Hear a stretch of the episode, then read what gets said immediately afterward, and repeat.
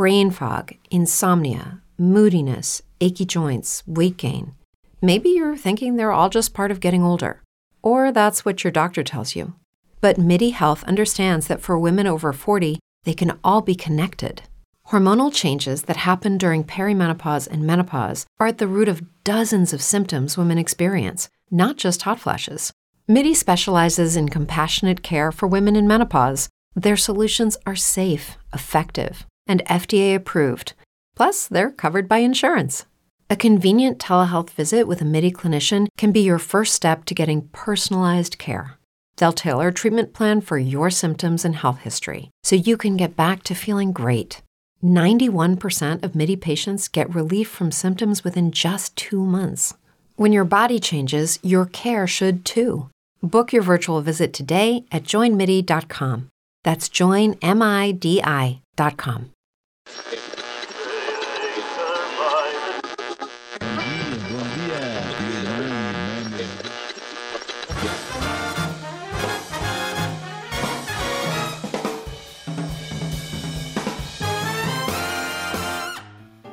Bom dia, boa tarde, boa noite, amantes do futebol, moleque, do futebol alegre. Chegamos ao grande dia, de falar sobre o maior espetáculo da Terra.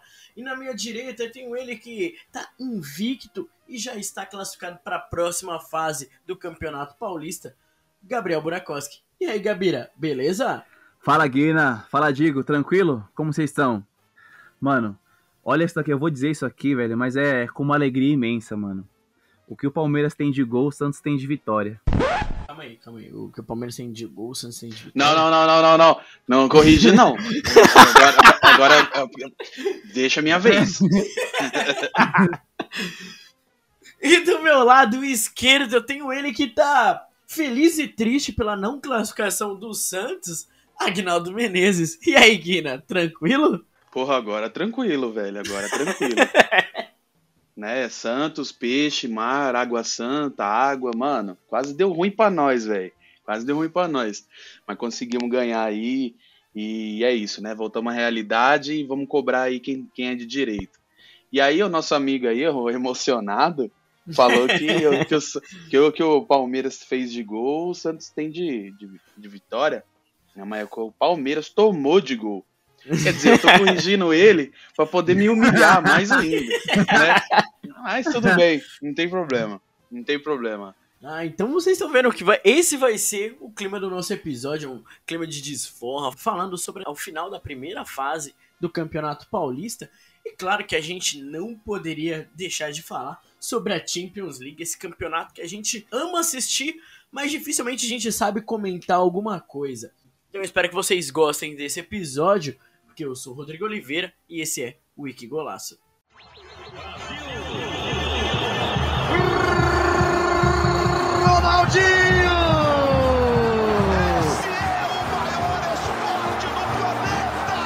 De primeira para Alex, dominou, fintou, que golaço! E bateu, fintou, goleiro, e que golaço! E que golaço! E que golaço!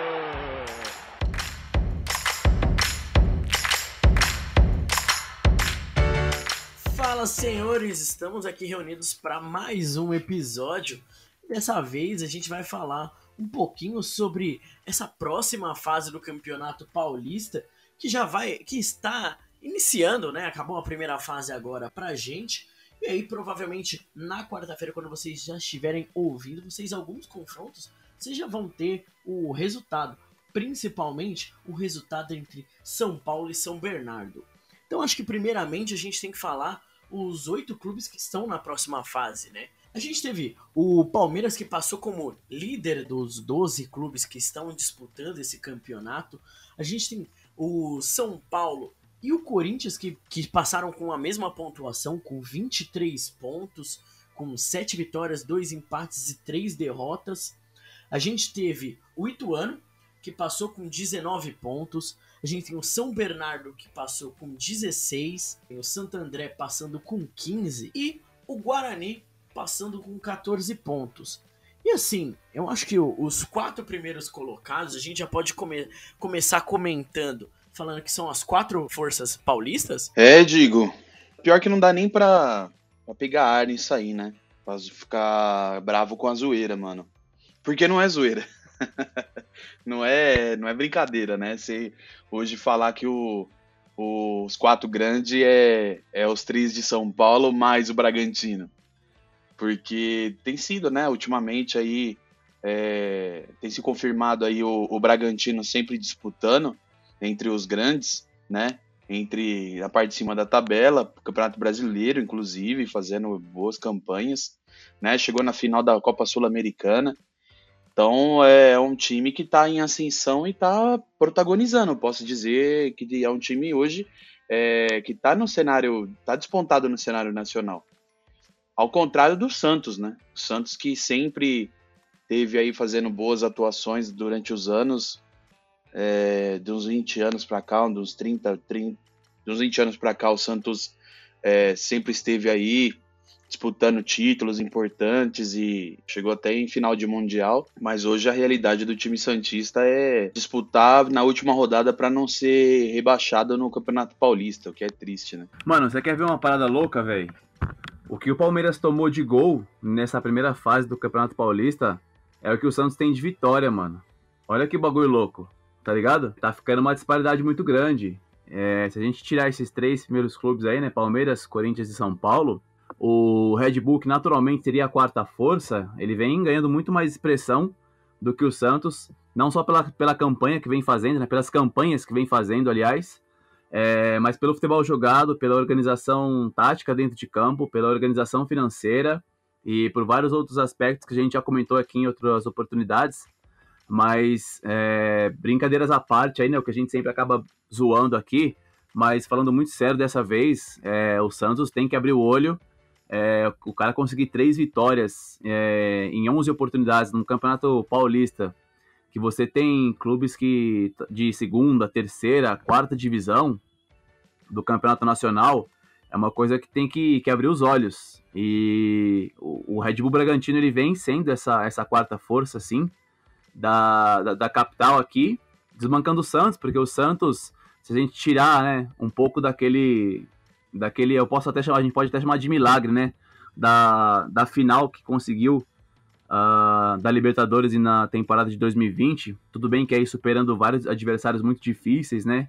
O, como o Boca Juniors e o Grêmio e tal. Mas foi um time com, com muito mais alma. E parece que acabou um pouco desse sprint aí. Teve a demandada de alguns jogadores. Mas o, o fato é que o Santos, mais uma vez, flertou muito forte com a zona de rebaixamento ali. É, eu lembro, Guina, quando a gente comentou em alguns episódios passados, né? Que, que a gente falou, pô, o Santos corre risco de rebaixamento. Aí você falou, não, pô, não tem como, né? Vai pegar fulano que tem que ganhar, fulano que tem que ganhar. E, e acabou não ganhando, né? Acabou tropeçando, perdendo vários pontos importantes. E eu também não acho que seria uma hipocrisia a gente falar que o, que o Red Bull hoje é a quarta força. Uma das coisas que eu não consigo entender em relação ao, ao Campeonato Paulista é o seguinte: é, segundo o regulamento, ele é dividido em quatro grupos de quatro clubes para disputar, onde os dois primeiros passam para a próxima fase, né? Então aqui, pro, por exemplo, no grupo A, o Corinthians passou para a próxima fase com 23 pontos e o Guarani com 14. No grupo B, o São Paulo passou com 23 e o São Bernardo com 16. No grupo D, o Bragantino passou com 20 pontos e o Santo André com 15. No grupo C, que é esse que eu quero dar o destaque, o Palmeiras passou com 30 e o Ituano com 19. Só que o terceiro e o quarto colocado, que é o Botafogo e o Mirassol, tem 18 e 17 pontos.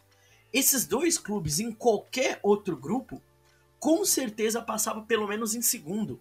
Então ganharia a posição do Guarani, que estava com 14 pontos, São Bernardo com 16, o próprio Santo André com 15. E aí eu fico pensando aqui comigo, pô, mano, é, que tipo de regulamento que faz com que um clube que tenha maior pontuação, tenha um, uma melhor campanha, não passe para uma próxima fase, justamente por um critério que para mim aqui é, é bem tosco, né? É uma falha, né, velho? É uma falha. Assim como né, no rebaixamento você pega a classificação geral de todos os times de todos os grupos, é, no caso aí o Novo Horizontino que somou três pontos e um desses três pontos foi contra o Santos. O Santos conseguiu a proeza de empatar com esse time. Não teve nenhuma vitória no campeonato. E a Ponte Preta, que fez nove, que era o que ameaçava o Santos nessa última rodada aí. E mesmo assim, se o Santos tivesse perdido, não teria caído para a segunda divisão, né? Conseguiu duas vitórias, que era o que o Santos estava na, na rodada passada. É, a questão da, da ascensão, acho que teria que ser igual, né, velho? Como era alguns anos atrás, há uns, talvez uns, cinco, uns, uns oito anos atrás. Eu não sei exatamente, não consigo precisar qual foi o ano que mudou esse regulamento que ficou desses grupos aqui. A ideia dos grupos é uma ideia, uma ideia legal desde que se seja feita da maneira correta. Agora, você pega, igual você mesmo comentou, né, Digo, o grupo C, que foi o grupo do Palmeiras. Palmeiras fez 30, o Ituano fez 19, o Botafogo fez 18, o Mirassol fez 17. Você fala, porra, todos esses aqui passaram, com certeza. Mas não, Palmeiras passou com 30, o Ituano com 19, e o São Bernardo com 16, e o Guarani com 14, e o Santo André com 15, né? E o Santos, se tivesse empatado um joguinho, tivesse ganhado, vamos dizer, um empatado, né? Se tivesse empatado um joguinho, poderia ter passado também o que é uma grande injustiça do ponto de vista do, dos times que somaram mais pontos. Então, quer dizer, é embolado, velho. Imagina, se o Santo André tivesse, sei lá, empatado os dois últimos jogos e ficaram com 13 pontos, o Santos teria de é, rebaixamento numa rodada para classificado na, na rodada seguinte sabe? E isso foi praticamente o que aconteceu no campeonato passado, né? Teve quase a mesma situação. É, foi, foi isso mesmo. Até o Gabira comentou. Mano, é, em relação a esse regulamento do Campeonato Paulista, a gente sabe que historicamente os caras pegam o Campeonato Paulista para ser laboratório.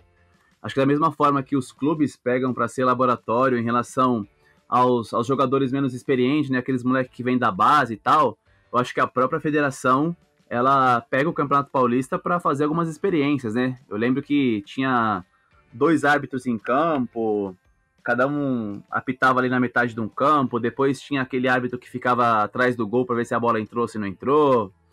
Depois teve uma época que o, o primeiro critério de desempate era cartão amarelo para você pegar o, o, fair play ali, né? A equipe que tinha o melhor fair, fair play então seria premiada. Depois teve uma outra situação que não tinha mais empate, né? Todo, todo empate que acontecia ia para os pênaltis. Então, assim, a gente acompanhou essas, essas várias experiências que a Federação Paulista fez no Campeonato Paulista. Mas, mano, essa parada aí, já esse regulamento já faz tempo que não faz sentido nenhum, cara.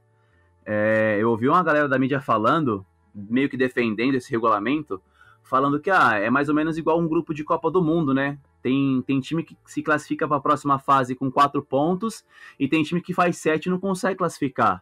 Só que eu acho que tá errado, porque quando você está na Copa do Mundo, né, no regulamento de Copa do Mundo, você joga com quem está no seu grupo, então você mede as forças iguais.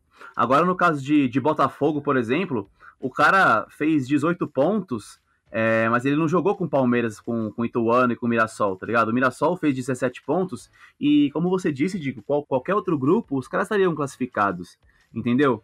Então, eu acho que pontos que a gente fala, né, que a gente uh, defende o Campeonato Paulista, a continuidade do Campeonato Paulista. Pô, tem que continuar porque o time de o time do interior tem que aparecer e tal. Quando que o time do interior vai aparecer? Nas fases finais, ou quando vai jogar um clássico, né? Aliás, ou quando vai pegar um time grande. E aí você pega um, um Botafogo, um Mirassol da vida, por exemplo, que fez uma campanha para passar de fase. E aí seria a hora de fato dele aparecer, né? Que, pô, vou pegar o Corinthians, vou pegar o São Paulo, vou pegar o Palmeiras. É hora dos caras aparecerem, é hora dos caras ganhar dinheiro.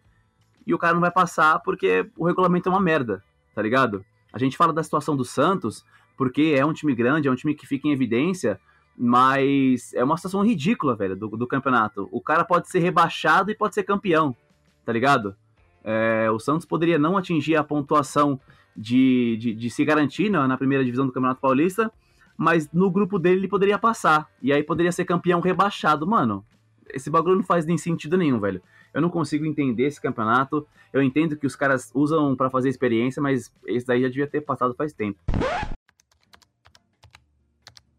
Calma aí, eu tô fazendo as contas aqui. Acho que não dá para você passar isso. É, não, eu, eu, eu, eu, tive a mesma impressão. Será, será que dá? Acho que não dá, não, hein, Gabira? Eu acho não, que dá, pô. Não, mano, porque Lucky Land Casino asking people what's the weirdest place you've gotten lucky? Lucky? In line at the deli, I guess? Aha, in my dentist's office. More than once, actually. Do I have to say? Yes, you do. In the car before my kids' PTA meeting. Really? Yes. Excuse me, what's the weirdest place you've gotten lucky? I never win and tell. Well, there you have it. You can get lucky anywhere playing at LuckyLandSlots.com. Play for free right now. Are you feeling lucky? No purchase necessary. Void where prohibited by law. 18 plus. Terms and conditions apply. See website for details. Não, porque se você passar, você vai passar com pelo menos um ponto. Ou zero pontos, né? Se todo se todo seu grupo você tem que perder. Só que todo mundo perder, todo mundo vai ficar com a mesma pontuação. Se você tiver um ponto a mais do que o terceiro e o quarto, o terceiro e o quarto cai. É, não, mas a, a questão não é nem ponto, digo. A questão é assim, se tem. é, se todo mundo fez, não fez ponto, todo mundo com zero. Isso. Aí, Aí, tipo assim, o- os um dois últimos. É, aí eu tenho um critério lá. O ca- cartão amarelo, por exemplo, cartão vermelho. Os caras que ti- tiveram mais cartão vermelho vão ser rebaixados. E aí você vai ser classificado Passa. dentro do seu grupo. Isso, É. exato. Na boa. Uma campanha de rebaixado, uma campanha, tudo bem, tec- tecnicamente não tem como, mas uma campanha de rebaixado, o cara poderia passar para a próxima fase. E ser aí campeão. É. Aí, e ser aí- campeão. Aí entra o seguinte, que nem a gente sempre fala que o, o futebol, eles, ele tende, né, principalmente em pontos corridos, ele tende sempre a, a mostrar o melhor time, né, durante todo aquele campeonato. O time mais constante durante o campeonato, né, dif- diferente de um campeonato de mata-mata igual a, a Copa do Brasil. Então, a gente tem no, num Paulista, onde a primeira fase, basicamente, ela não preza por quem teve a melhor regularidade, as melhores campanhas. É apenas, ah, a gente, é, como você falou, Gabira, a, a ideia é muito boa, né? Você ter ali dividido em, em grupos para você diminuir a quantidade de jogos. Só que quando você coloca para executar, você pode ter uma possibilidade de passar um time que somou três pontos, né? Um time que somou um ponto aí passa para a próxima fase muito bem e pode ser campeão. Aí você fala, pô, aí não tem a justiça, né? Às vezes o, o- durante uma partida você não vê talvez um resultado sendo justo, né? O time ataca 50 vezes, não marca um gol, o outro time ataca uma vez, marcou o gol, ganhou, e aí você fala, putz, o resultado foi injusto, mas o futebol não é sobre justiça, mas dentro do campeonato eu acho que tem que ter uma justiça. Não, acho que em questão de justiça, é o, o mais assertivo, o campeonato, é, o melhor tipo de campeonato que tem, tanto é que é adotado no mundo inteiro, é de pontos corridos, todo mundo joga contra todo mundo dentro e fora de casa. Não tem é, coisa melhor do que isso para poder dizer o, o melhor é, o melhor time dentre 18 ou 20 ou quantos forem, né? A questão do mata-mata, quando você pega grupos assim, é, às vezes ganha o que não nem sempre o que joga melhor, né? Às vezes por uma, uma questão técnica, um critério de desempate, acaba passando, mas questão de justiça, é, que é a ideia do, do Campeonato Paulista, pelo menos os caras querem passar essa ideia, né, de que você pega, é, você tem 12 jogos para não fazer mais, é, você joga dentro de grupo, né, e aí você põe 12 jogos, e aí, né, os caras jogam é, uma, uma partida, não, não tem dentro e fora, é, é uma partida, né, contra o adversário, e dentro do mesmo grupo, você não joga contra o time que, que tá no seu grupo, que tá concorrendo com você a vaga. Quer dizer, os caras, eles tinha antes uma ideia legal, que era a questão do, de todo mundo jogar contra todo mundo, era o campeonato mais longo, mais justo. Tentaram deixar o campeonato mais enxuto e, vamos dizer, entre aspas, mais emocionante, mas cagaram no pau, velho. Entendeu? É, é que é essa discussão que nós estamos tendo aqui. Não faz sentido nenhum esse campeonato paulista, nenhum mesmo. Agora nessa fase, a gente tem o primeiro e o segundo colocado de cada grupo se enfrentando. Então o primeiro confronto que vai acontecer na terça-feira, então vocês já vão saber quem passou para a semifinal entre Paulo e São Bernardo. A gente vai ter depois um jogo na quarta-feira entre Red Bull Bragantino e Santo André. Palmeiras vai enfrentar o Ituano também na quarta-feira e na quinta a gente terá o confronto entre Corinthians e Guarani. Eu posso dizer aqui que eu acho que os primeiros colocados todos passam para a próxima fase: Corinthians, São Paulo, Palmeiras e Bragantino. Vocês é, pensam diferente? Acho que sim, digo. Acho que os, os primeiros clubes aí de cada grupo vai acabar passando para a próxima fase, sim. A não ser que que tenha algum deslize aí por parte dos grandes, entendeu? Coisa que não teve até agora, né? A não ser os jogos nos clássicos, né?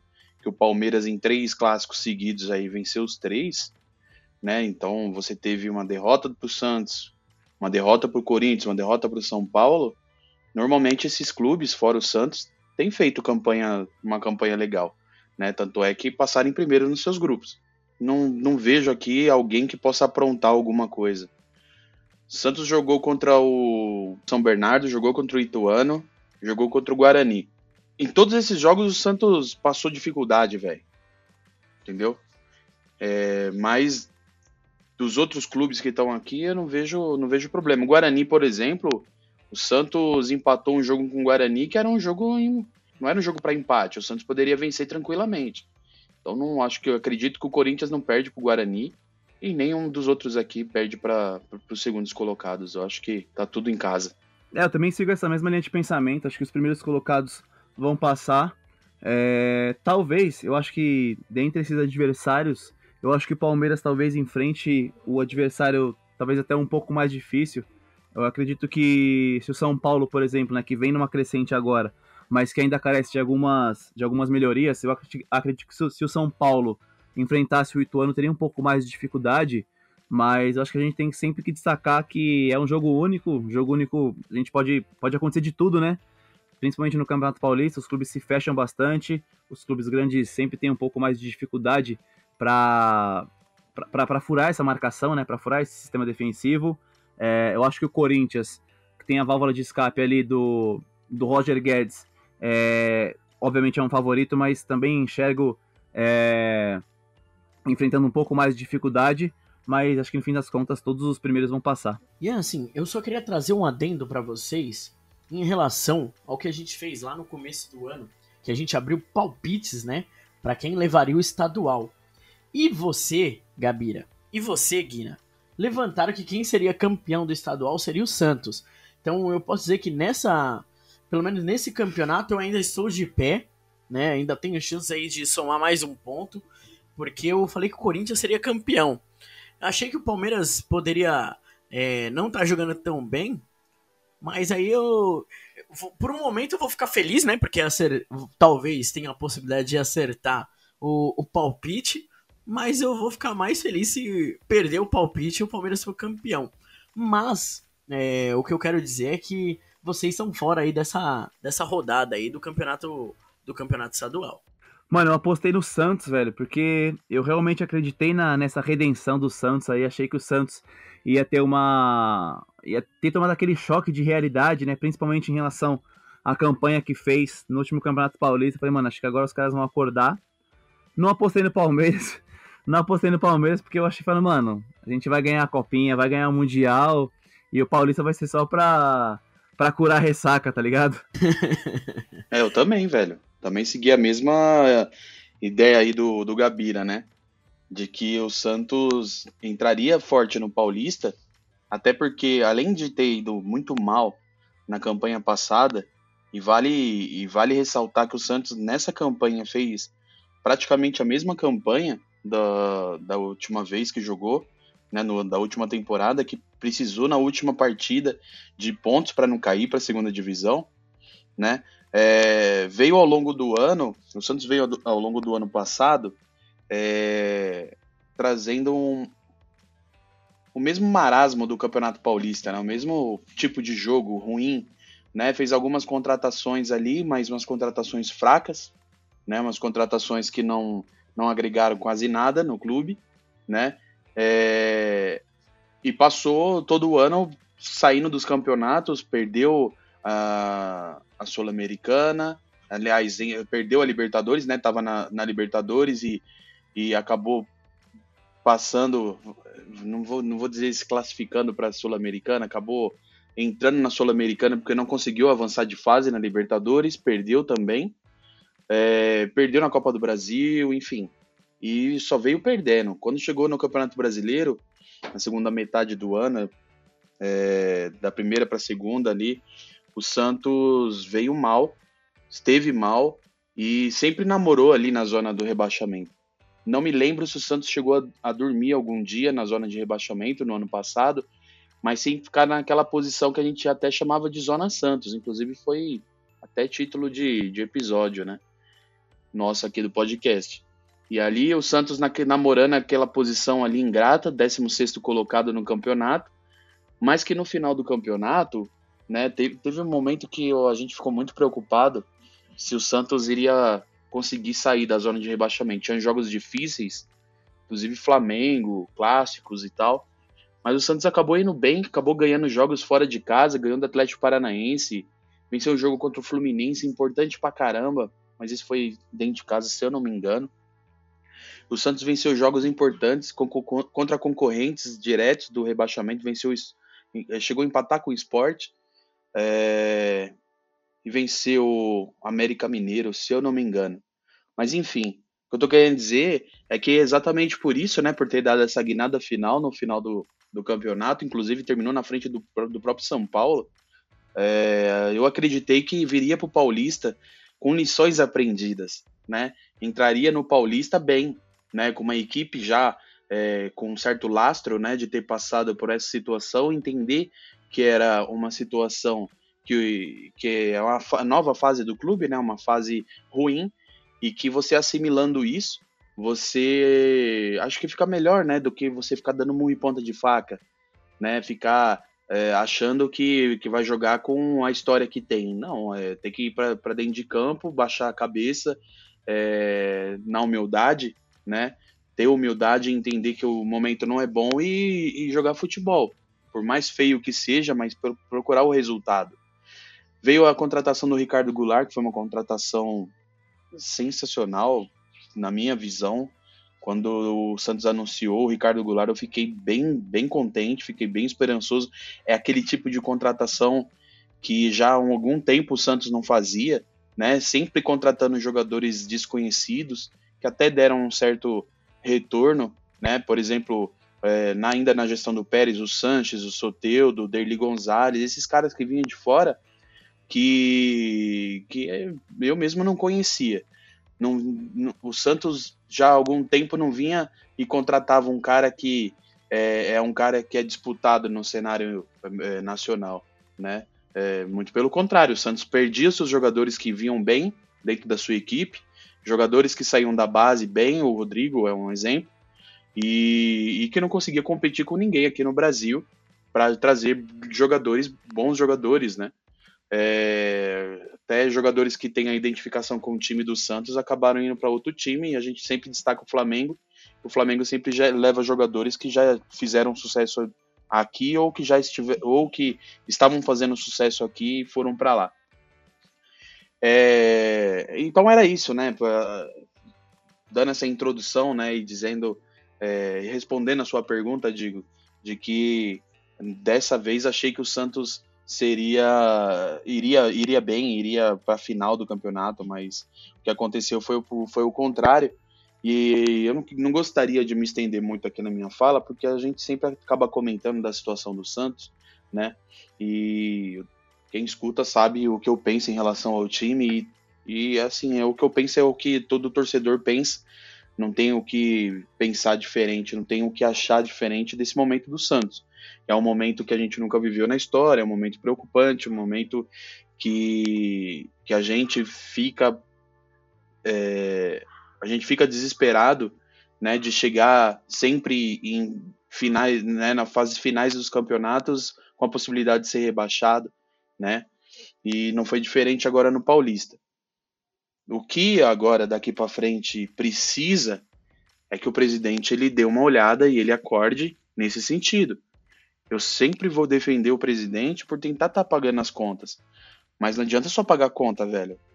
Né? Até porque se ele só quiser pagar a conta do time, que é uma conta gigantesca, uma, conta astronômica, o Santos, o Santos fica sem futebol e sem futebol não tem competitividade, o time vai cair. E o Santos não pode cair. A grandeza do time do Santos não é, não se admite que ele caia para uma outra divisão se não as divisões de elite. O Santos tem que estar tá disputando sempre nas divisões de elite. Aliás, o Santos tem que estar tá disputando títulos das divisões de elite. A gente sabe que o momento não é bom, a gente sabe que o momento do Santos é um momento de parar e acertar as coisas dentro de casa, né? É, o Rueda ele pegou a casa destruída, pegou aí a, o Santos completamente em frangalhos, né? Com transfer ban, possibilidade de ser é, eliminado de campeonato, né? Possibilidade de ser é, perder pontos de campeonatos, isso tra traria um decêncio para o Santos, com certeza. Ele arrumou tudo isso aí. A parte administrativa ele tá fazendo. É, tá, tá tirando 10, velho. Não tem o que falar. O cara tá pagando conta, não tem, tem que deixar o cara trabalhar nesse sentido. Mas ele tem que entender também que o Santos ele é um time de futebol. Não adianta só pagar conta, né? Não adianta só ficar bem com o Serasa, né? E, e, e dentro de campo não, não resolver. Né? Então esse é o recado que eu deixo aí. Para os próximos campeonatos, lições aprendidas, velho. Né? Ah, tem que entender que o Santos não pode passar pelo que está passando. Se ficar mais um ano desse jeito, vai cair com certeza. É estatístico isso. Ficar namorando com a zona de rebaixamento, uma hora vai cair. E o Santos não é uma questão de sorte, é uma questão de técnica, uma questão de falta de investimento mesmo. Porque o Santos pega clássico, perde todos. O Santos joga fora de casa, perde todos. Dentro de casa, que era o trunfo do Santos jogar na Vila, tá perdendo todos. O Santos não consegue avançar de fase nos campeonatos de mata-mata. O Santos não consegue ficar na primeira na parte da tabela nos campeonatos de pontos corridos. O Santos não conseguiu se classificar no Paulista, velho. E não é de hoje. With the Lucky Land slots, you can get lucky just about anywhere. This is your captain speaking. Uh, we've got clear runway and the weather's fine, but we're just going to circle up here a while and uh, get lucky. No, no, nothing like that. It's just these cash prizes add up quick. So I suggest you sit back, keep your tray table upright, and start getting lucky. Play for free at LuckyLandSlots.com. Are you feeling lucky? No purchase necessary. Void where prohibited by law. 18 plus terms and conditions apply. See website for details. Hey guys, it is Ryan. I'm not sure if you know this about me, but I'm a bit of a fun fanatic when I can. I like to work, but I like fun too. It's a thing. And now the truth is out there. I can tell you about my favorite place to have fun Chumba Casino. They have hundreds of social casino style games to choose from, with new games released each week. You can play for free anytime, anywhere. And each day brings a new chance to collect daily bonuses. So join me in the fun. Sign up now at chumbacasino.com. No purchase necessary. Group. Void were prohibited by law. See terms and conditions. 18 plus. Já tem pelo menos uns dois, três anos que o Santos está dessa forma. Tem dois anos que o Santos não se classifica para o Campeonato Brasileiro e eu nem sei quanto tempo que o Santos não chega na final do Paulista. Acho que o último foi, foi em 2000 e 2016 quando foi campeão, se eu não me engano. Mas enfim, o Santos está vivendo esse momento, o torcedor não aceita isso. É, o presidente está fazendo o que é certo, mas ele precisa abrir o olho em relação ao futebol. A gente não vai admitir que o Santos passe por isso mais uma vez, não. É, Guilherme, é uma situação preocupante, vexatória, mas.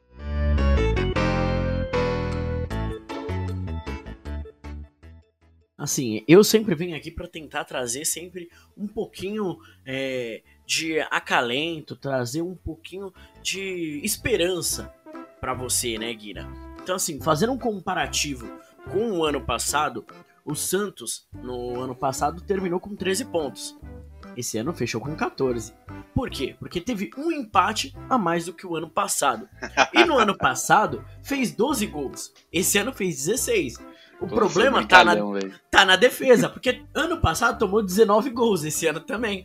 Então, talvez precise só melhorar nesse quesito, defesa. Rapaz, você tá de brincadeira comigo, né, Di? Não, o problema do Santos é muito maior do que esse daí. E não, não vale a pena nem comentar, velho. O problema Ai. do Santos é, é, é, é, é é subir de nível. O Santos. É... Então, eu ia até comentar um negócio aqui que era interessante, você tava falando, eu acabei esquecendo.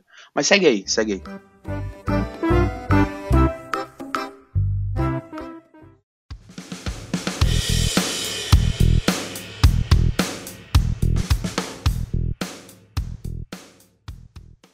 É, eu acho que o Guiran pontuou muito bem tudo sobre o Santos aí, tudo que a gente já, já expôs ao longo da competição, toda a preocupação e todo o choque de realidade que o Santos vem, vem convivendo. Mas eu queria levantar dois pontos aqui em relação ao São Paulo e ao Corinthians. É, o São Paulo, acho que primeiro é uma aposta, a aposta foi muito boa no, no Rogério Ceni, que muita gente criticou e criticou tanto a contratação quanto depois os jogos que, que o São Paulo vinha fazendo com o Rogério Ceni. Apesar pela falta de, de paciência que tanto os torcedores do São Paulo quanto os jornalistas, né, os, os críticos da crônica, da crônica esportiva aí é, insistiam em, em falar mal do Rogério Ceni, acho que ele conseguiu ajustar o time do São Paulo com o que ele tem na mão. Ele fez um rodízio de goleiro ali, depois ele fez a escolha dele. E o Jandrei vem sendo o nome do, do São Paulo também. Não tomou gol ainda no, no Morumbi. Então, pelo menos, eu acho que em relação ao gol ali, o torcedor do São Paulo já tem um pouco mais de tranquilidade. É, o Luciano também, que está voltando agora, é uma boa, uma boa, um bom retorno para o São Paulo. O, o Caleri, que vem fazendo boas partidas. Então, é, eu acho que essa, essa aposta novamente no, São, do, no Rogério Ceni no São Paulo, ela foi, ela foi frutífera. Então, eu acho que o São Paulo tem muito a melhorar ainda na, na, nas mãos do Rogério Ceni. Eu acho que o, o Rogério Ceni enfrenta algumas dificuldades em razão de alguns jogadores é, não compreenderem o estilo de jogo dele. E eu acho que até pelo Rogério ser meio, meio chato, entre aspas, é, mas mais exigente falando, né? Eu acho que se ele encontrasse uns dois, três atletas que comprassem a ideia dele, acho que o São Paulo fluiria muito mais. Tal qual foi o São Paulo na mão do Murici. O Murici, com esse jeito chato, com esse jeito rabugento que ele foi, ele encontrou no, no São Paulo um Rogério Ceni que casou com as características dele. Então, foi uma era de ouro do São Paulo. E eu acho que se o São Paulo, se o Rogério Ceni encontrar uns dois, três jogadores de confiança que, que comprem essa ideia dele, né? Que de, de ser um pouco mais cri-cri, de querer vencer. Eu acho que São Paulo vem melhorando e eu apostaria no São Paulo fazer uma boa campanha no Campeonato Brasileiro. Uh, em relação ao Corinthians, é, o Corinthians, eu acho que o Corinthians ele fez essas contratações que o Corinthians fez foram muito boas, né? São muito boas, são jogadores de renome, mas ele é um elenco que ele já vem um pouco envelhecido, né? A gente pega um Cássio que já vem jogando há mais de 10 anos no Corinthians, a gente pega o Fagner também, Aí tem a volta do, do Paulinho, tem o Roger Guedes, que não é tão, tão velho assim, é, mas tem o Juliano. É, então, eu acho que o Corinthians ele, ele tem elenco para jogar, para conseguir um título de em um ano, né? Um ano ou dois, no máximo. Porque eu acho que acho dificilmente todos esses jogadores vão conseguir disputar, é, fazer um campeonato muito longevo. Acho que sempre vai ter um, um desfalque aqui e ali até pela, pela, pela idade um pouco avançada do futebol atual, a gente sabe que o futebol é muito mais correria e tal, e mesmo que esses caras sejam acima da média, e aí talvez tenham uma inteligência um pouco maior na hora de jogar, na hora de se desgastar um pouco menos, é, conhecer um pouco mais o atalho do campo, é, eu acho que esses jogadores podem sentir um pouco mais a maratona de jogos. O Paulinho já vem sentindo um pouco mais é, essa dificuldade de, de entrar em ritmo de jogo, ele faz uma boa partida, daqui a pouco ele fica um pouco fora. Então, eu acho que em relação ao Corinthians é um elenco muito bom, mas que carece de, de um título urgente, porque senão é um elenco que vai ficar, vai ficar um pouco mais velho e não vai conseguir retornar é, em relação a títulos. Mas uma coisa que eu queria pontuar aqui, cara, na mão do Vitor Pereira, o Corinthians jogou quatro partidas. Jogou o clássico contra o São Paulo, depois goleou a Ponte Preta, perdeu para o Palmeiras e ganhou do Novo Horizontino. É, e aí, cara, eu, eu vi uma, uma galera, uns comentaristas esportivos aí falando que, principalmente depois da derrota pro Palmeiras, falando que o Vitor Pereira tinha mais sete jogos, né, para provar alguma coisa. Ou seja, os caras estão dando dez jogos pro cara, porque senão já ia começar a fritura. Cara, eu achei isso de uma imbecilidade, velho. É, a gente não pode de maneira nenhuma comparar os dois trabalhos é, do Vitor Pereira e do Abel, porque são dois momentos totalmente distintos, são duas realidades de, de clubes totalmente distintas, e, e os caras começarem a fritar um técnico, porque perdeu dois clássicos, e, e, olha a maneira que ele perdeu, né? Ele jogou contra um São Paulo num campo que estava totalmente encharcado e tomou um gol a um minuto de jogo.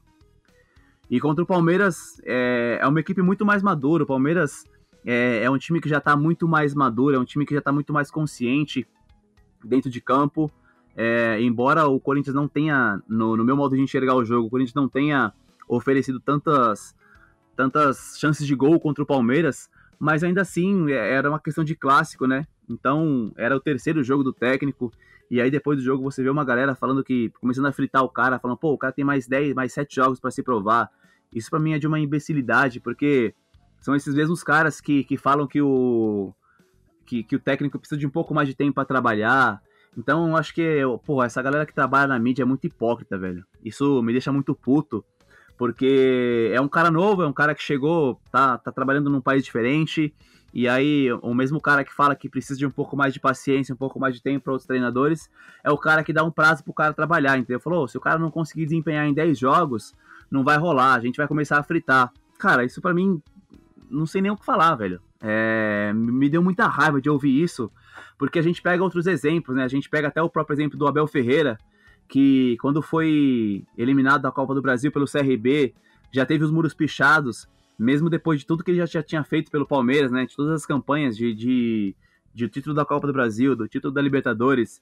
A gente pega o próprio exemplo do Tite. Se o próprio Corinthians não tivesse apostado nele, com certeza não seria campeão da Libertadores, porque caiu numa pré-Libertadores o Tite, é, com o elenco bom que tinha, e aí o Corinthians resolveu apostar nele. Então eu acho isso de uma babaquice, velho, de você estipular um prazo pro cara mostrar serviço. Calma, cara, deixa o cara mostrar o serviço dele, deixa o cara conhecer um pouco mais a equipe. É, eu acho que o Corinthians tem um meio de campo muito forte, né, com, com o William também, que é um outro jogador que tá um pouco acima da, da idade, mas é um cara diferente, que, que sempre acha um, um jogador uma, uma boa posição. E a válvula de escape é o Roger Guedes. O Roger Guedes que caiu como uma luva nesse time do Corinthians. É, o time do Corinthians, ele, no meu modo de enxergar, ele é bastante dependente, bastante dependente do Roger Guedes. E, e vai passar pelos lampejos de, de genialidade do Renato Augusto de William. Então, assim, o que me incomodou bastante foi ver os caras da Crônica Esportiva falando que, que vai fritar o, o técnico do Corinthians se o cara não conseguir desempenhar em 10 jogos. É, a gente sabe também que o Corinthians cresce bastante nas fases decisivas, é um dos candidatos ao título, ao título do, do Campeonato Paulista com certeza, mas só queria que o pessoal tivesse um pouco mais de paciência com o técnico. Então, se a gente vai deixar de falar disso para falar de uma coisa um pouco melhor, mas que também há preocupações, a gente vai falar de Champions League.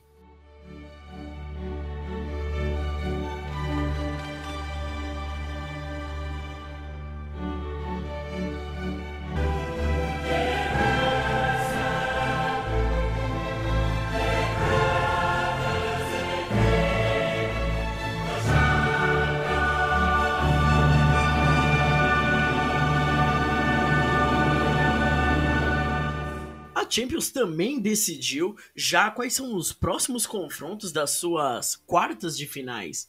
A gente vai ter o Benfica enfrentando o Liverpool. A gente tem o Manchester City enfrentando o Atlético de Madrid, o Vila Real enfrentando o Bayern e o Chelsea enfrentando o Real Madrid. Então, antes de eu perguntar assim, ah, o que, que vocês acham, quem vai passar, quem vai deixar de passar, a gente tem que comentar como que foi essas oitavas de finais, né? A gente teve o Bayern de Munique, que no primeiro jogo empatou com 1 a 1 com o RB Salzburg, lá em Salzburg, e no jogo de volta meteu aquela goleada de 7 a 1. Um jogo que, cara, você estava cansado de ver gols. A gente teve também o City, que meteu uma goleada no, no primeiro jogo contra o Sporting por 5 a 0 e aí depois só precisou segurar o resultado, empatou em 0 a 0 e conseguiu a classificação para a próxima fase. Mas acho que os resultados que deixaram todo mundo mais assim estonteante, nervoso, preocupado, com certeza foi o jogo entre Real Madrid e PSG, onde no primeiro jogo o PSG venceu por 1 a 0, mas no jogo de volta tomou um 3 a 1 um 3 a 1 que eu posso dizer para você que eu acho que a gente pode começar a comentar sobre esse jogo, porque o Mbappé abriu o placar antes do final do primeiro tempo, e aí no segundo tempo, quando você acha que pô, o PSG vai segurar, vai catar e vai marcar mais um para fechar com chave de ouro, o Real Madrid, Karim Benzema, esse cara catou e marcou três gols, fez o seu hat-trick em 15 minutos e deu a classificação para o Real surreal. E eu só penso em uma coisa: o Navas. O Navas deve ter ficado muito feliz. porque o, o Donnarumma entregou o primeiro gol ali pro Benzema, ele entregou assim de forma bizonha e acho que o Navas só pensou só o seguinte, vai, traz esse maluco aí, me põe no banco, olha só o que espera vocês. É, então, digo, saindo do, do ambiente de Campeonato Paulista e entrando no ambiente de Champions League. Que diferença, hein, velho? Aí sim, nós estamos falando de outro patamar de futebol. É, esse jogo aí que você está comentando, um jogo sensacional. É daqueles jogos que você tem que guardar na memória, né? Daqui a, a 10 anos vão falar, mano, você lembra daquele PSG e Real Madrid? Um Benzema meteu 3 gols em 15 minutos e virou um jogo que todo mundo já dava por certo que o PSG ia passar. E foi isso, né? Eu acho que para quem viu o jogo foi uma foi ótimo, foi um, foi emocionante demais, né? Ainda mais porque o, o Neymar estava em campo e o brasileiro tem esse negócio do Neymar, né? Amor e ódio e tal. E a gente acaba sempre torcendo pelo Neymar, né? Fora o Digo e uma minoria, a gente acaba sempre acaba torcendo pelo Neymar. E teve esse ingrediente também, você comentou do goleiro, né, do, do Navas, ele sempre é o patinho feio dos times que ele joga, mesmo tendo vencido a três vezes a Champions League no Real Madrid, quiseram contratar o Courtois, porque era um goleiro de mais grife, e aí ele ficou ali no banco tal, acabou indo para o PSG para ser o goleiro titular, para ser o goleiro é, de linha de frente, passou por uma final, passou por uma semifinal com o PSG, e aí contrataram agora o Donnarumma e novamente o Navas foi para o banco. E o Donnarumma acabou por ser um personagem é, importante no, no, no, resultado aí do, do Real Madrid, né? Que acabou fazendo a, a virada, porque se ele não, não falha na, no primeiro gol ali, que o Benzema acaba fazendo, é, não sei se o Real Madrid tinha força para poder é, e ânimo para poder virar a partida, né? Já tinha sido 1 a 0 no primeiro jogo e, e depois 1 a 0 do no, no, segundo, então ia ficar meio difícil. Mas é isso, mano. Foi um puta do jogão e quem não assistiu perdeu. E vale ressaltar que o Benzema acabou passando o Di Stefano ali como é, o terceiro maior jogador, o terceiro maior artilheiro do Real Madrid, né? Mano, eu, eu sempre fui muito reticente, né, velho? Essa ideia de, pô, será que camisa entra em campo, tradição entra em campo? E, porra, sei lá, mano, é, é umas coisas que é muito maluca, né? Eu lembro que eu tava conversando com meu pai, e aí ele falou, ah, foi, tá 1x0 pro, pro PSG. Eu falei, ah, já era, acabou. Até pelo momento, né, que, que o Real Madrid vem vivendo, não é? Dos seus melhores momentos e tal. Mas, cara, como acontecem algumas coisas, é, e aí o clube, porra, tem de verdade, tem muita mística para jogar a Champions League, né, cara? A Champions League é a cara do Real Madrid, cara, não tem como. É... Primeiro, o que o Donnarumma fez tá de sacanagem, né, velho? O jogo ganha, um jogo muito tranquilo. O Real Madrid não oferecia muito perigo. E aí o cara vem dar uma bobeira dessa, depois querendo pedir falta. Não tem como, velho. Mas aí o fato é que depois desse gol, o Real Madrid se agigantou tanto, velho. Se agigantou tanto que o PSG, mesmo contando com, com os jogadores mas muito renomados. A gente pode falar até do próprio Donnarumma, que é um dos goleiros top do mundo. É, a zaga é Marquinhos e Thiago Silva, né? Errou! A zaga do jogo era Marquinhos e Kimbata. Mano, Marquinhos fez uma partida desastrosa, cara. E só para falar do, do meio do meio para frente ali, a gente só tem Messi, Neymar e o Mbappé, né? Então, ficou até impressionante a maneira que o PSG se apequenou durante o jogo é, e aí o Real Madrid conseguiu se aproveitar disso, fez um, fez dois, fez três. O terceiro gol até numa falha também do Marquinhos, que eu entendo que, que ele foi tentar estourar a bola ali, acabou caindo no pé do Benzema, que já pegou de primeira. Então, eu acho sim, cara, eu mudei de opinião, eu acho que a camisa ela entra em campo, a tradição entra em campo sim, porque a maneira como se desenhou a, a partida ali e a maneira como depois do primeiro gol o Real Madrid se agigantou de tal forma que mesmo que tivessem, pô, a seleção dos melhores do mundo aí do, do lado do PSG, com a camisa do PSG, acho que Lucky Land Casino asking people what's the weirdest place you've gotten lucky? Lucky? In line at the deli, I guess? Aha, in my dentist's office.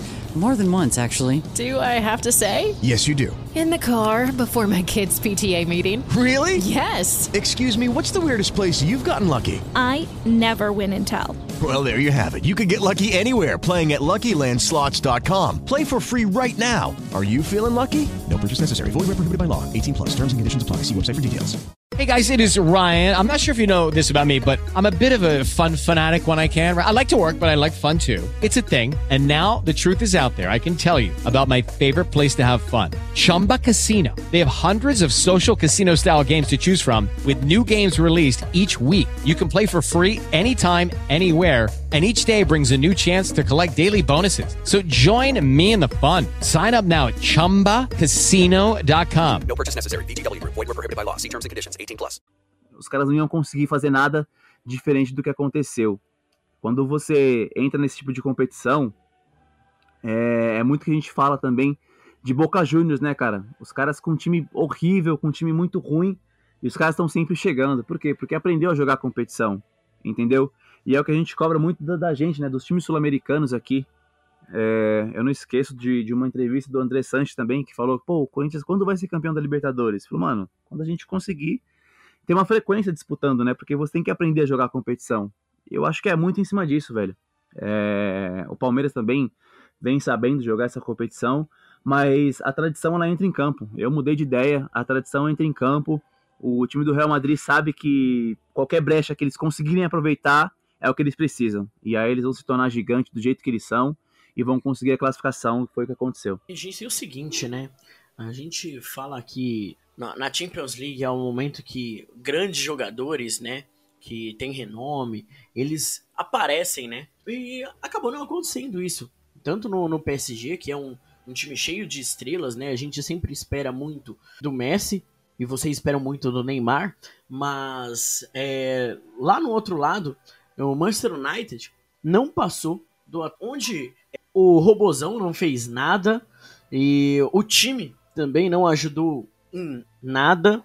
Então, assim, acho que é, nesses momentos a gente vê que talvez a era desses dois grandes jogadores, né, o Cristiano Ronaldo e o Messi, ela, elas, ela vai passando, né, ela está passando e acho que é muito difícil a gente sempre é, a gente sempre falar, né? A gente se acostumou muito a ver essa rivalidade entre os dois, os dois indo para finais, é, disputando bola de ouro, e onde a gente sabe que muito dela é garantida mediante a Champions, principalmente quando não tem uma Copa do Mundo. E mais uma vez, a gente vê esses dois caras ficando pelo caminho. E acho que muito, muito mais pelo, pelo clube, né, pelo time que eles estão jogando do que realmente porque eles podem entregar, né? O, e, e, pelo menos eu imagino dessa forma. Não sei se vocês têm é, esse mesmo pensamento. É, mano, fica fica aquilo, né, velho? Quem conseguiu aproveitar o Messi, quem conseguiu aproveitar o Cristiano Ronaldo aí no auge, que, que aprecia esses últimos momentos, porque de fato a carreira tende muito mais a, a declinar do que, do que avançar, né, velho? Então, é natural, é um processo natural, né? Todos, todos o, tudo é feito de ciclos e fase e tal. Acho que a fase de cada um deles já está chegando ao fim e eles já não encontram mais aquele, aquele poder de decisão que encontrou em alguns anos atrás. É, mesmo com uma idade que a gente considera no futebol é, um pouco avançada, eu acho que fica muito mais difícil eles conseguirem é, alguma coisa sozinhos, né? Uma jogada muito brilhante, como era costumeiro dos dois. Eu acho que eles dependem muito mais do coletivo eu sempre achei que o Messi dependeu muito mais do coletivo, apesar de todos os lampejos que ele sempre teve e de, do poder de decidir uma partida sozinho, entre aspas. Mas eu acho que esse, esse poder ele vai ficando menor a cada ano que passa, né? A cada temporada. E acho que principalmente pelo Messi, né? O Messi que não, não brilha por, por temporadas assim, é, falando na Champions League, né? Não consegue chegar numa final há, há algum tempo já. Então, Acho que esse brilhantismo já ficou um pouco mais no passado. É, daqui para frente é só o lampejo de uma jogada ou outra. E acho que vai ficando muito mais naquele rol de jogadores comuns. acabou perdendo, perdendo até um pênalti importante, né? Contra o próprio Real Madrid nessa sequência de mata-mata, né? Nesses dois jogos. Tivesse feito o gol que, que perdeu de pênalti ali, a história poderia ter sido outra, né? Então, eu concordo com você, Gabira. Acho que quem viu, viu. E até no, no momento que vocês estavam falando aí, eu tava dando uma olhada aqui no. Tava dando uma sapiada no Instagram e apareceu aqui a página do Barcelona e os caras comemorando no vestiário, porque o Barcelona hoje meteu 4 no Real Madrid, dentro do Santiago Bernabéu. Pasme, velho. O Barcelona. Caraca, velho. Foi. Meteu 4. E, Charles, e- e o tô- mundo não é mais o mesmo, né? É, exatamente. Quem achou que o Barcelona estava morto, né? E, e eu via o Xavi, né? O Xavi que é o treinador do Barcelona, e me remeteu exatamente o que você estava falando, Gabira. Quem viu, viu. E o Xavi era um dos grandes monstros daquele time do Barcelona, né? E o Iniesta e esses caras, puta, mano, quem viu esses caras jogar junto com o Messi, viu o fino do futebol. E o próprio Cristiano Ronaldo, né? Dentro desse time do Real Madrid, com Modric, com Kroos, com Bale, né? Com o, o próprio Benzema. Porra, que, que timaços, né? E que poder de decisão que esses caras tinham.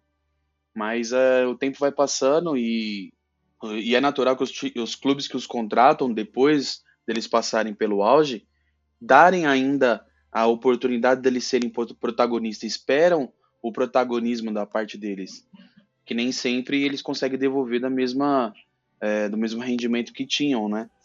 Mas é, em relação ao PSG, é, é, a gente remete àquela conversa que a gente teve quando o PSG estava montando esse time. Não sei se vocês vão lembrar, né? Que eu, eu, eu comentava que é, achava que o PSG, né? E até trazendo essa discussão de volta, se não avançasse, se não fosse campeão, trazendo Messi, trazendo Donnarumma e Sérgio Ramos, seria para mim um completo fiasco. Mesmo jogando contra o poderoso Real Madrid ou poderosos times da Europa que, aí, que tem aí. Por quê? Porque investiu muita grana. E já vem investindo já, o dinheiro já há um bom tempo. O próprio Neymar e, enfim, outros, né? É, Aí vocês comentaram, né, que te- talvez tenha a questão do amadurecimento, dos caras jogarem junto mais tempo. Só que a gente vê aí que a, a prerrogativa é que o ano que vem o Messi com certeza já, já, já vai ser um pouco pior do que ele foi esse ano, né? A gente, é, teoricamente, é, a gente espera isso.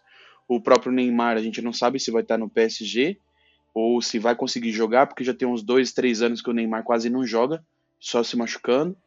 O Mbappé está sendo cotado para sair do PSG e fica nisso. E se sair, e essas peças são as mais importantes do time. O Sérgio Ramos não conseguiu jogar ainda, né? Enfim, a discussão tá aí. E talvez uma das surpresas a passarem para a próxima fase foi o Benfica. No, no primeiro jogo fez um empate em 2 a 2 contra o Ajax e no jogo de volta ganhou fora de casa por 1 a 0 E assim, é, Gabira, eu posso dizer que eu estou muito feliz, espero que o Benfica chegue até a final, que seja campeão, porque assim eles não vão querer mudar de técnico e buscar o Abel Ferreira no Palmeiras. Então eu sou totalmente aqui na Champions torcedor do Benfica. Não, com certeza, velho. Benfica até o final. Vamos vestir essa camisa do Benfica aí e deixar o Portugal um pouco mais de tempo aqui no Palmeiras, velho. Ô, mas digo, você, ouviu que os caras estão querendo renovar com ele por mais três anos já? Já enviaram até a proposta pra ele, velho. Então, mas o problema é ele assinar. Mandar proposta, pode Proposta mandar proposta de mandar 10 qualquer anos pra né? ele. mano, toda semana podem mandar uma proposta nova de atualização salarial, mas, mano, até o cara assinar, velho, tem muito chão. A gente teve um, um outro time que passou, foi o Vila Real, que no primeiro jogo é, empatou com a Juventus e venceu por 3 a 0 Mais uma vez a Juventus ficando no meio do caminho, o que pra velha senhora parece que é só mais um campeonato que eles vão lá, disputam um pouco algumas rodadas e voltam pra casa. Parecendo só um tour pela Europa. Eu tô imaginando que a Juventus assim acabou aquela tradição, sabe, da Juventus na Champions. Já acho que já tem uns 30 anos que, que a Juventus não tem tradição na Champions, velho. já faz tempo que a, que a Juventus não ganha, velho. Eu preciso puxar aqui, mas eu acho que a última foi no início dos anos 2000, ainda quando tinha Zidane, esses caras, e depois chegou em final e tal, mas nunca mais conseguiu vencer, velho. E sempre foi o time que despontava na, na, no campeonato italiano, né? Desponta até hoje, mas não é suficiente para ser um dos grandes clubes da Europa, né? Dos grandes que chegam na final e vencem, assim como o Bayern de Munique, os times da Inglaterra, os da Espanha, né? Enfim, é, a Juventus é isso, é a velha senhora, velho. É uma, é uma velha, é um time que, que já foi, né? É um time do passado. Não tem jeito. Eu acho que e o Villarreal tá acertadinho. Eu acho que isso passa muito pelo momento do futebol italiano também, né, velho? É, acho que nenhum time italiano, nenhum clube italiano se destaca de fato na Champions League. Tirar o, o exemplo do Atalanta, na acho que duas temporadas anteriores, que fez uma temporada muito surpreendente, né? Dificultando o jogo para vários clubes grandes é, e quase chegando às finais ali. Mas tirando esse, esse exemplo, eu não, não lembro de nenhum time. Mas tirando esse exemplo, eu não lembro de nenhum. Uh, de nenhuma campanha recente de um clube grande da, da Itália, né? Todos os clubes passam por um, por um problema de ostracismo muito grande, né? A gente fala do, do Milan também, que foi um dos grandes da Europa e hoje dificilmente figura entre os grandes na Champions League. É, a gente pode pôr o exemplo aí a, a Inter de Milão, né, que jogou contra o Liverpool, perdeu o primeiro jogo de 2 a 0 e no segundo jogo ganhou por 1 a 0 marcou o, o gol e quando pô, todo mundo imaginava que a Inter ia para cima, ia fazer alguma coisa, teve uma expulsão dois minutos depois e aí acabou o jogo para para Inter. Então acho que a Itália ela vive um pouquinho disso aí, diferente do que vive a seleção italiana, né? Porra, jogão esse aí, hein, velho? Porra, jogão. O, a gente imaginava que, que o Liverpool ia passar o carro, assim como o Bayern de Munique fez com com Salzburg, mas não foi, né? E a Inter veio, veio, veio, a Inter veio valente para cima do Liverpool no, no estádio do Liverpool. Foi um jogo legal, velho. Acho que é isso mesmo, né? O futebol italiano vive um ostracismo muito grande. A seleção italiana, embora foi uma grande surpresa, né? Surpresa é, e mais ou menos, né? Porque chegou na Eurocopa, quase não tinha tomado gol nenhum, chegou a vencer a Euro, Eurocopa e, já, e por nós já era cotado com as grandes a grande seleção a ser batida na Copa do Mundo, juntamente com a França, juntamente talvez com a Inglaterra, né?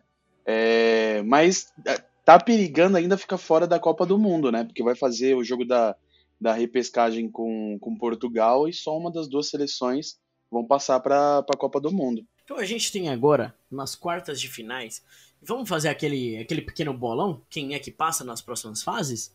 Bora. Só para quebrar nós, né, velho? Vamos aí. Não, pra, pra ver se, se a gente consegue acertar alguma coisa, né? Vamos lá. Benfica e Liverpool. Quem vocês acham que passa? Eu vou de Benfica, hein? Vou deixar bem claro aqui. Não, esse daí eu vou torcer muito. Vai, vai passar o Benfica, velho. Eu vou torcer pro Benfica e os caras vão passar. não, não, aí eu acho que, que não dá pro, pro Benfica, não. Aí pra mim é livre. ah, é um bom jogo pra você jogar na aposta, velho. Joga na aposta lá no, no site de apostas lá que pra ganhar tá sozinho, uma né? grana boa. é, deve estar tá dando uma grana boa. City e Atlético de Madrid. Acho que o City vai passar o, o caminhão, o trator por cima do Atlético de Madrid. Os dois jogos, ida e volta, acho que vai dar City. Você acha que vai ser um atropelo mesmo, velho? Eu acho que Sim, eu senhor. acho que o City vai passar, mas não vai ser tão, tão atropelo, não. Acho que vai passar meio, meio ajustado ali, mano. É, o Atlético de Madrid é o atual campeão espanhol, né, velho? E o Simeone sempre apronta. Uh, talvez talvez consiga aprontar para o City, mas eu ainda acho que, que o City passa. Eu acho que esse ano é o ano do Guardiola. Vamos ver. Vila Real e Bayern. É, é, sabe, esse tipo de confronto nem deveria existir, tá ligado? Mano, quem pega o Bayern deve falar assim, puta, fodeu, beleza. A gente nem vai viajar, tá ligado? mano, é, o Bayern, tipo, passou da primeira fase, mano, já pode avançar mais uma casa, né, mano? É, tá ligado? Mano, se... eu fico imaginando um tabuleirozinho. Pegou o Bayern, você volte duas casas e foque no campeonato nacional. Sorte ao revés. Aí pega vê a, a, a, foto do. É, vê a foto do Bayern assim, mano. Você tá falido, já era. Não tem como, isso é louco. Os caras são. tá distribuindo goleadas históricas. Então você vai de Bayern, né, Guina? Ah, sim, com certeza. E o último confronto, Chelsea Real Madrid. Cara, olha, eu, eu queria dizer que o Chelsea poderia passar, mas o que o Real Madrid é, entregou no último jogo contra o PSG e, e pelo, pelo histórico, né? Como a gente falou muito aqui nesse episódio, a, a camisa pesa. Então o Real Madrid passa para a próxima fase. Ai, mano, eu vou postar no Real Madrid, velho. Até por tudo que eu comentei aqui agora há pouco, eu acho que os caras crescem nesses momentos decisivos e o Real Madrid vai passar com certeza. É, então, né? O Chelsea merece, merece um pouco de respeito, né? Eles mostraram ano passado que podem vencer o Real Madrid como venceram o Real Madrid. Mas e eu acho com o Palmeiras, então talvez não precise de muito respeito aí, velho.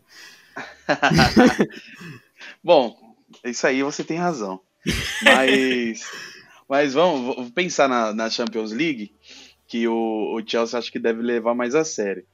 Eu, eu, eu acho que o Chelsea passa. Eu vou, vou de Chelsea. Pela maioria, a gente teria passando Bayern, City, Real Madrid e Benfica. Eu acho que é difícil Benfica ser campeão.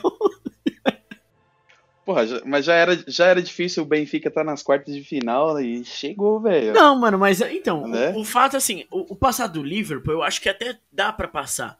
Mas aí depois, se passa, mano, é só pedreira, tá ligado? Ó, eu, eu vou falar pra vocês que eu, eu, eu gostei, porque a gente tem aí três times, né, do, da Inglaterra, a gente tem três times espanhóis, e a gente tem um time de Portugal e um time alemão. Então acho que deu, deu uma diversificada bacana ali.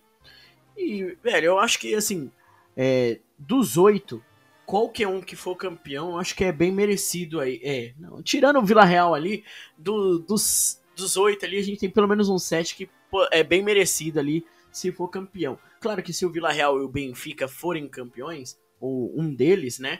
é, apenas um deles, é, a gente tem que dar um mérito porque daí são os dois patinhos feios, né? Da, das quartas de final.